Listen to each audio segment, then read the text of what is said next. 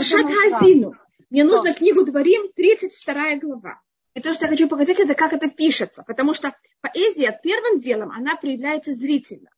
Разница между э, прозой и поэзией, что проза пишется в строку, а поэзия пишется по-другому. И вот то, что я хотела показать, это первым делом, как также в Торе, когда у нас есть поэзия, она пишется по-другому. У нас есть лишь две формы, как пишется поэзия. И то, что я хотела показать, в какой-то мере разницу, может быть, я уже говорила об этом, и как это. Если читать, то и просить, аж чтобы добавить, чтобы, извините, да, 32 и если вы уже читаете, читайте также 121. Да, просто своими словами все очень хорошо. Э, спасибо. Спасибо большое, Елена. А, и у нас... Скажите, да, да, да. Какая, что нам надо найти? 32 глава. Книга Дворим, 32 глава. Извините, видите, я не должна была бегать, я просто должна была вас попросить, и все. Я должна тоже научиться, как это взять и искать параллельно в интернете, и тогда все будет намного легче и проще. Видите, я такая незнайка, и поэтому мне надо все время бежать за книгами.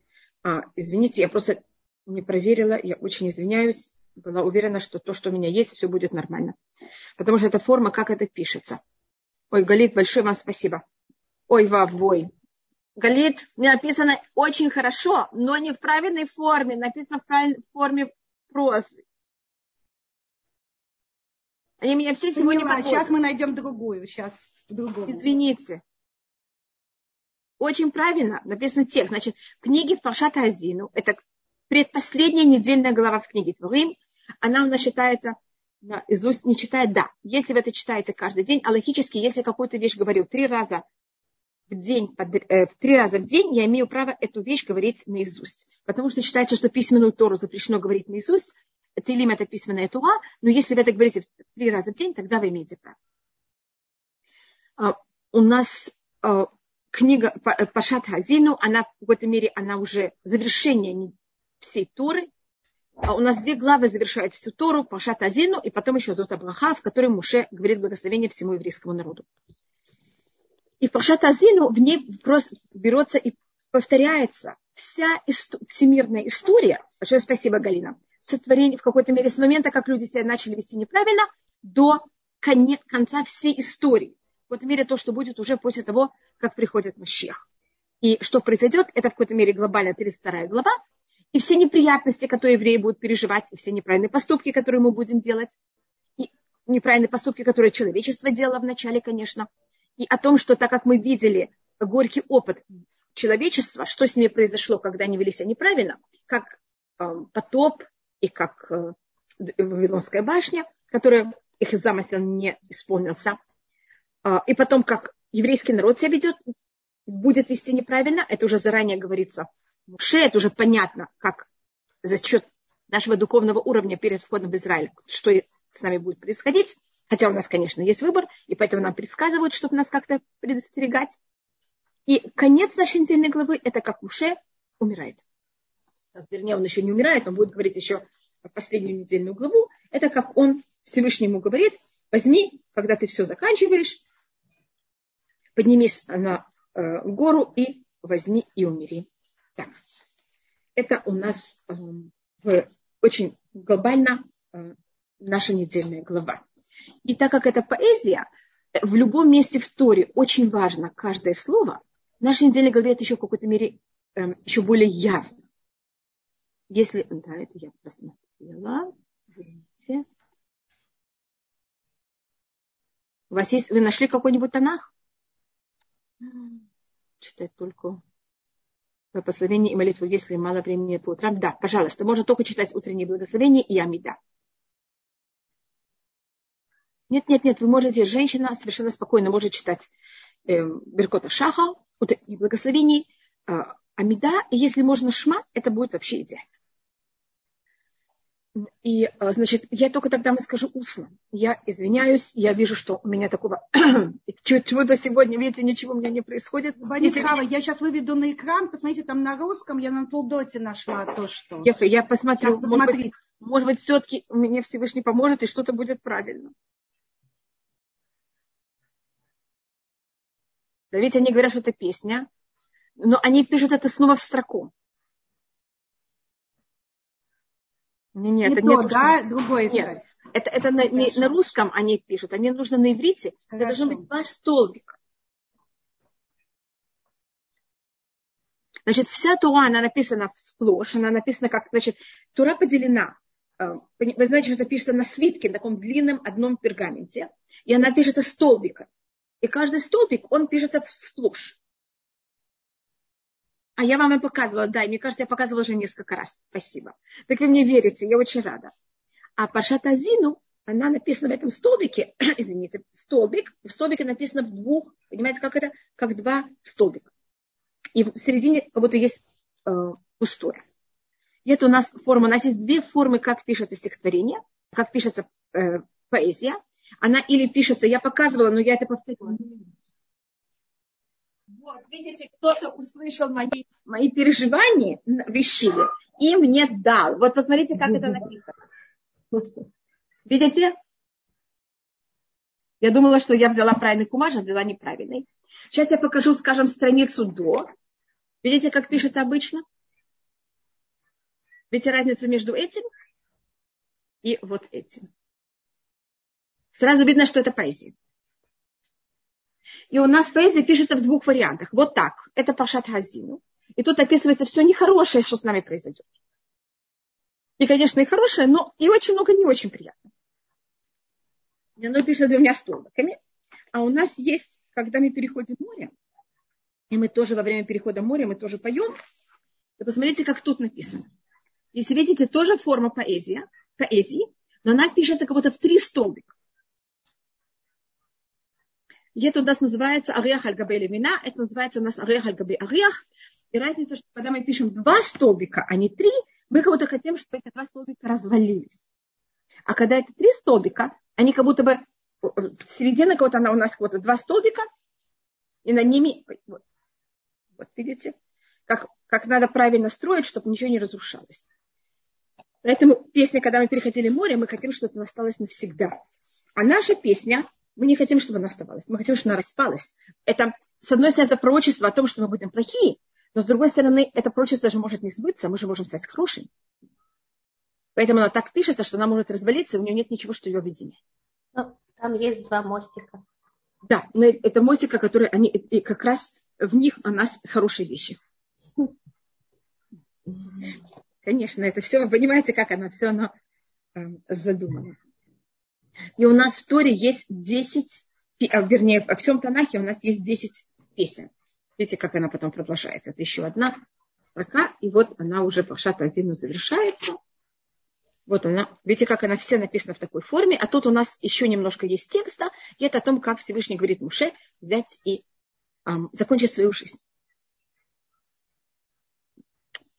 Просто вы видели, что это в форме, в какой форме она, что только по форме можно уже увидеть, что это совершенно что-то другое. И, может быть, мы говорили об этом у нас в течение всей истории. Это как были сотворены, у нас есть по преданию, а, и включая приход Машеха, у нас будут 10 песен. Если я беру и песню, которая когда будет приход, придет Машех, я не включаю, у меня тогда будет 9 песен, которые были сказаны в течение всей истории до прихода Машеха, и они, восемь из них, они в женском роде, Хазину тоже в женском роде, она называется Шират Хазину. А если кто-то знает иврит, знает, что Шира – это женский род. А у нас есть только одна, которая была сказана в мужском роде, только можно сказать одно, но я не знаю, как сказать на русском про песню женского мужского рода. Теперь на иврите у нас есть такая хитрость, на иврите у нас любое... Я уже нашла. А, Галит, я уже нашла, меня кто-то спас. Да, есть то, что не совсем ритм. Первым делом мы, конечно, читаем это немножко по-другому, и у нас форма слов немножко другие. У нас есть какое-то какое-то изменение немножко. И эм, у нас восемь из них, как я вам сказала, были женского рода. Значит, у нас такая хитрость, у нас любое слово на иврите может быть мужского или женского рода. У любого слова есть вариант. И это потому, что я, по-моему, говорила, что Всевышний, когда сотворил мир, он его сотворил поделяя его на мужской и женский род. Поэтому, скажем, у нас есть щир, это песня мужского рода, и щира – песня женского рода.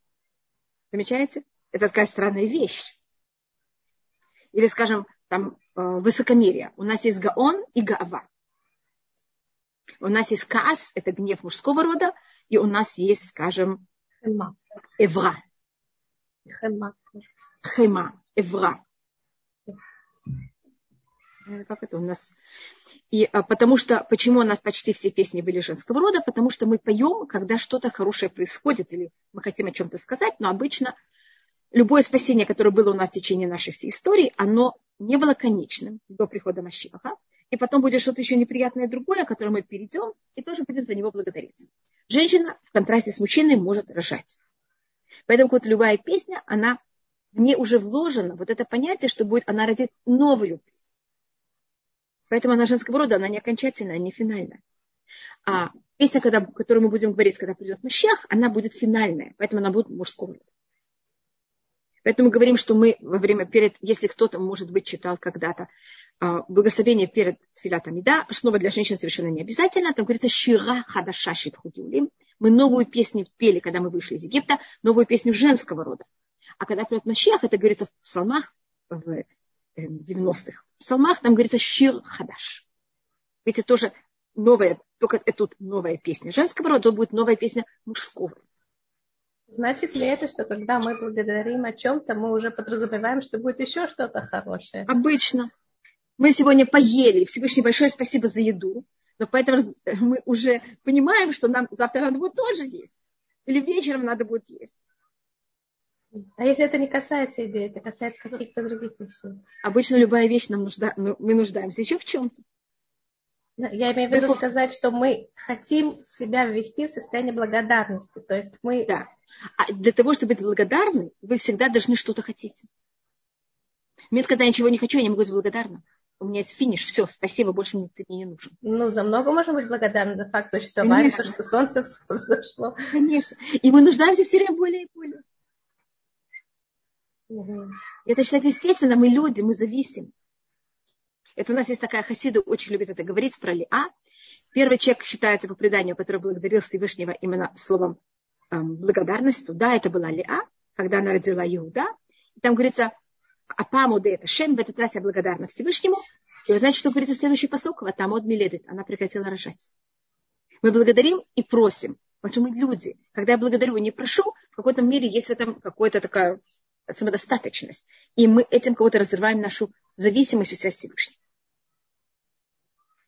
И кто еще... Да, пожалуйста. И кто еще дошел на в каком-то уровне до этого уровня, уровня после прихода Машеха, когда будет уже мужская песня, это был Шлемо, когда он написал Ширашир. Это был Ширашири мужского рода. Множество мужского рода, еще и да, Там Шир – это песня, и Ширим – это песни, понимаете, это как будто... Поэтому всегда считается, что песня песни, она святая святых. Она в какой-то мере в нашем мире перешла вот этот барьер нашего физического мира. Хотя говорится там о девушке в основном, но тем не да, менее она в мужском роде. Да. Не, это парень и девушка, и их не любовь, она в мужском роде. Значит, они ничего, она ничего не хочет от него, кроме любви. Ава – это женский род. Да. Вот она хочет только эту связь, и не больше ничего. А мы обычно не хотим, а мы можем в нашем мире иметь связь с Всевышним, только если нам что-то надо. Ну, а если вам ничего... меркантильные. Это мы. Представьте себе, что вам очень-очень хорошо. У вас все, что вы хотите есть. Как вы будете молиться? С такой же внутренней Наконец связи. я буду молиться без того, чтобы постоянно у меня мысли уходили в другую сторону. сторону да. Но у нас тогда в какой-то мере наша связь с Всевышним, она расслабляется обычно. Так говорит устное предание. Почему Всевышний сделал так? Да. Почему Всевышний сделал так? Это как раз из нашей, нашей главы, из Пашата Азини. А почему Всевышний сделал так? Что, да, можно благодарить за то, что есть э, Екатерина, конечно. Но людям просто благодарить. Это у них будет сколько-то время сил, а потом мы в какой-то мере выдыхаемся. И нам будет очень тяжело остаться на этом уровне. Устное предание говорит, почему Всевышний сделал так, что наши праматери были бездетны, потому что Всевышний очень хотел их молить. Когда нам что-то не хватает, наша молитва совсем из другого места. Конечно, было бы очень хорошо, что нам было достаточно только благодарить, и мы бы могли быть в этом состоянии всегда. Понимаете, как это? Но мы люди, и Всевышний понимает нашу слабость. И Шломо в какой-то мере дошел почти до уровня прихода Машеха. Поэтому он смог это написать на таком уровне.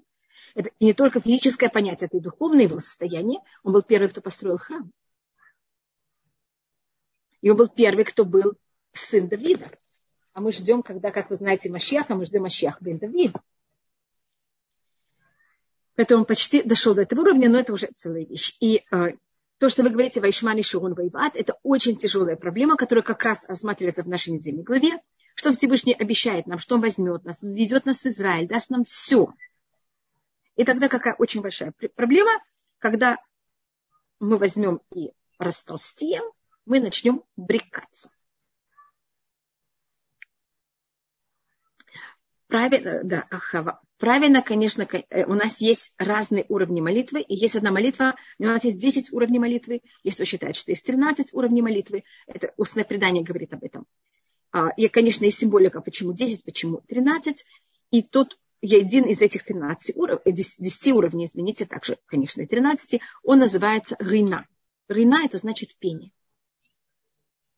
Это говорится об одном из это, конечно, это форма молитвы, которая как раз проходила в семействе Давида. Был один из, из потомков царя Давида, который был также царь. И описывается, что когда он вышел на войну, он вместо того, что молиться, и хоть война, опасность, и он то, что делал, это не молился о победе, а восхвалял Всевышнего. И так он победил в этой войне. В этом есть тоже понятие пения, восхваления, и так а, это тоже форма молитвы. То есть мы можем победить в наших войнах, если будем петь восхвалять Всевышнего. Я не, не без... Э, да? да, только это должно быть очень искренне и честно. Значит, мы выходим на войну. Война – это символическая вещь. Это любая вещь, когда вы имеете проблему с кем-то. И вместо того, чтобы молиться и умолять, они восхваляли Всевышнего. И они смогли дойти до такого уровня. Да, и это вот, эта молитва на уровне радости. Да, есть тут 10 молитв, у нас есть на АК, я, я не знаю, может быть, да, у нас есть 10 и 13. Есть, конечно, 10, 13 э, включают себя в 10, только есть еще три э, добавочных уровня.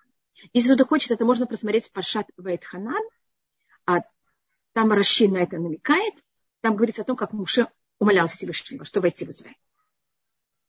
И он приводит, и это находится у нас в Мидраше все 10, а, но, как говорю, есть не 13 уровней Моше Рабейну, он знает, что он умирает. Ну, то есть он не умирает сейчас, но он... Он сейчас, это, это последний день его жизни. И он э, говорит с еврейским народом в форме песни. Да? То есть даже да. читаешь, мало понимая иврит, чувствуешь, что это такая мощь, и какая-то необыкновенная мощь в его словах заключена, и она обречена в поэзии. О чем, о чем это говорит и что мы можем этого учить для нашей жизни? Извини, только меня Катерина спросила, почему они не воевали, а просто они не просто восхваляли, они, вос... они понимали, что они побе... будет победа или нет только от Всевышнего, они зависят совершенно от них. И это была вот их форма, как они, эм... какие у них были отношения с Всевышним, и они в этой войне, конечно, победили не тоже там что-то делали, но глобально они понимали, что то, что происходит или не происходит с ними, это только зависит от Всевышнего. А, так, значит, Муше, он, если можно очень просто сказать, он сначала говорит евреям, это рассказывая им, как они были, что они делали в пустыне, как они себя вели неправильно, и как Всевышний все равно им простил, чтобы у них было такое ощущение насколько они должны быть благодарны Всевышнему, и как не стоит еще раз вести себя неправильно. Потом он нам дает законы. Я просто говорю, сейчас пробегаюсь по всей книге Барим. А потом в конце он начинает их предупреждать о том, что будет, когда они войдут в Израиль, и как это все будет, и если они будут себя вести неправильно, насколько это будет для них ужасно и сложно. И он сначала это говорит на уровне, он говорит это на уровне проклятия, он говорит это на уровне прозы, а сейчас он говорит это также на уровне стихотворения. И щира эм, это у нас форма, это лирическая форма, и она у нас эм, форма, которая считается, что она может немножко более проникнуть человека. А хорошо, меня просят, чтобы я прочитала несколько а, посуков. Пожалуйста. Э, значит, первым делом момент, когда это стихотворение, оно, если это в Танахе стихотворение, я имею в виду э, э, именно поэзия, она такая, как видели, строк у нас, видите, страница, каждая строка, она делится на два, и обычно они перекликаются. Скажем, я покажу первую, первую строку. Хазину хашамай вадабера. ותשמע הארץ אמרי פי, יערוב כמטר לקחי, תזל קטל אמרתי. כסרים על הדשא וחרבים עלי עשב. האזינו השמיים ואדברה. Прислушайте небеса, я буду говорить, и услышит земля слова моих уст. Или разговор моих уст. Значит, если видите, прислушиваться, слушать. Понимаете, как это? Небеса, земля. Это уже у нас есть слово, которое они похожи, слово, которое они противоположны. Я буду говорить слова моих уст. Или разговор моих уст. Вы видите вот это повторение. Это будет как э, течет дождь в моем... Значит, то, что вы сможете извлечь из моих слов, и будет течь как роса мои слова. Ведь есть дождь, есть роса. Есть то, что вы извлекаете, а, мои, мой разговор. Как ветер на, на траве, дышит, это такое покрытие земли э, зеленью, и как капельки на траве. Я просто показываю, как они деше эсе. Сирим кирвивим. Кишеба шемекра хавугода элелуким. Замечаете, у меня посук, каждый посук поделен на. То есть сначала он начинает с каких-то глобальных вещей, земля и небеса, и земля, а потом он заканчивает так, как капельки росы на траве. То есть капельки росы, они как бы в землю впитываются очень легко, больше, лучше, чем дождь, ливень. Да? И он начинает как будто бы с небес и земли, очень, как вы говорите, сверху, а потом в какой-то мере начинает говорить уже эм, о нас. И э, Конечно, если мы говорим, это также рассматривается, как он берет э, на самом простом уровне, он просит небес, небес и землю быть свидетелями еврейского народа. Что они те, которые нам будут давать награду, и в противоположном случае противоположность награды, и они также существуют навсегда. Он Потому к ним обращается, как будто они одушевленные ну, друзья. существа. Да, да. Конечно. Мои товарищи, поддержите меня в этот момент. Да. И, конечно, небеса и земля – это э, разные понятия символики, что это такое. Это духовность и физический мир. Это устная тура, и это более точно письменная тура, которая была взята с небес, и устная тура, которая мы, как люди, ей пользуемся. И мы ее в какой-то мере комментируем, э, пробуем понять. Поэтому тут я просто говорю, потому что говорится слова, и поэтому я объясняю это и также с понятием письменной и устной торы. И, конечно, есть очень много символик, что-то такое земля а, и небеса. А, Галит, вы что-то хотели спросить? Я вижу, люди да, поднимают руки. Я хотела сказать, что у нас есть регламент, и нам надо переходить к теме уж пизин. А, да, только, может быть, кто-то спросил вопросы, я тоже потом, чтобы ну, после Йом Кипура, на меня никто... максимум, а то я боюсь, что нам да. не хватит времени на уж. Да, да, да, конечно, я понимаю. Смотрю, что у нас тут. Ой, у нас, слава Богу, много людей. Это очень да, приятно всегда, что все нашли время и с нами. Нас это очень вдохновляет. Полина, пожалуйста, быстро, быстро, быстро. Это кто-то была первая. Я не видела, кто первая подняла руку. По-моему, было какое-то другое имя. Но... А, это Рика. Рику мы сейчас подключим. А, а, а Полине я включила микрофон. Пожалуйста.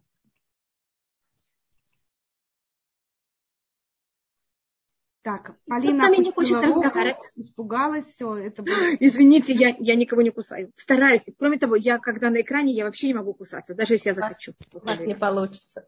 После съемки Кипура я вообще не кусаюсь. Так.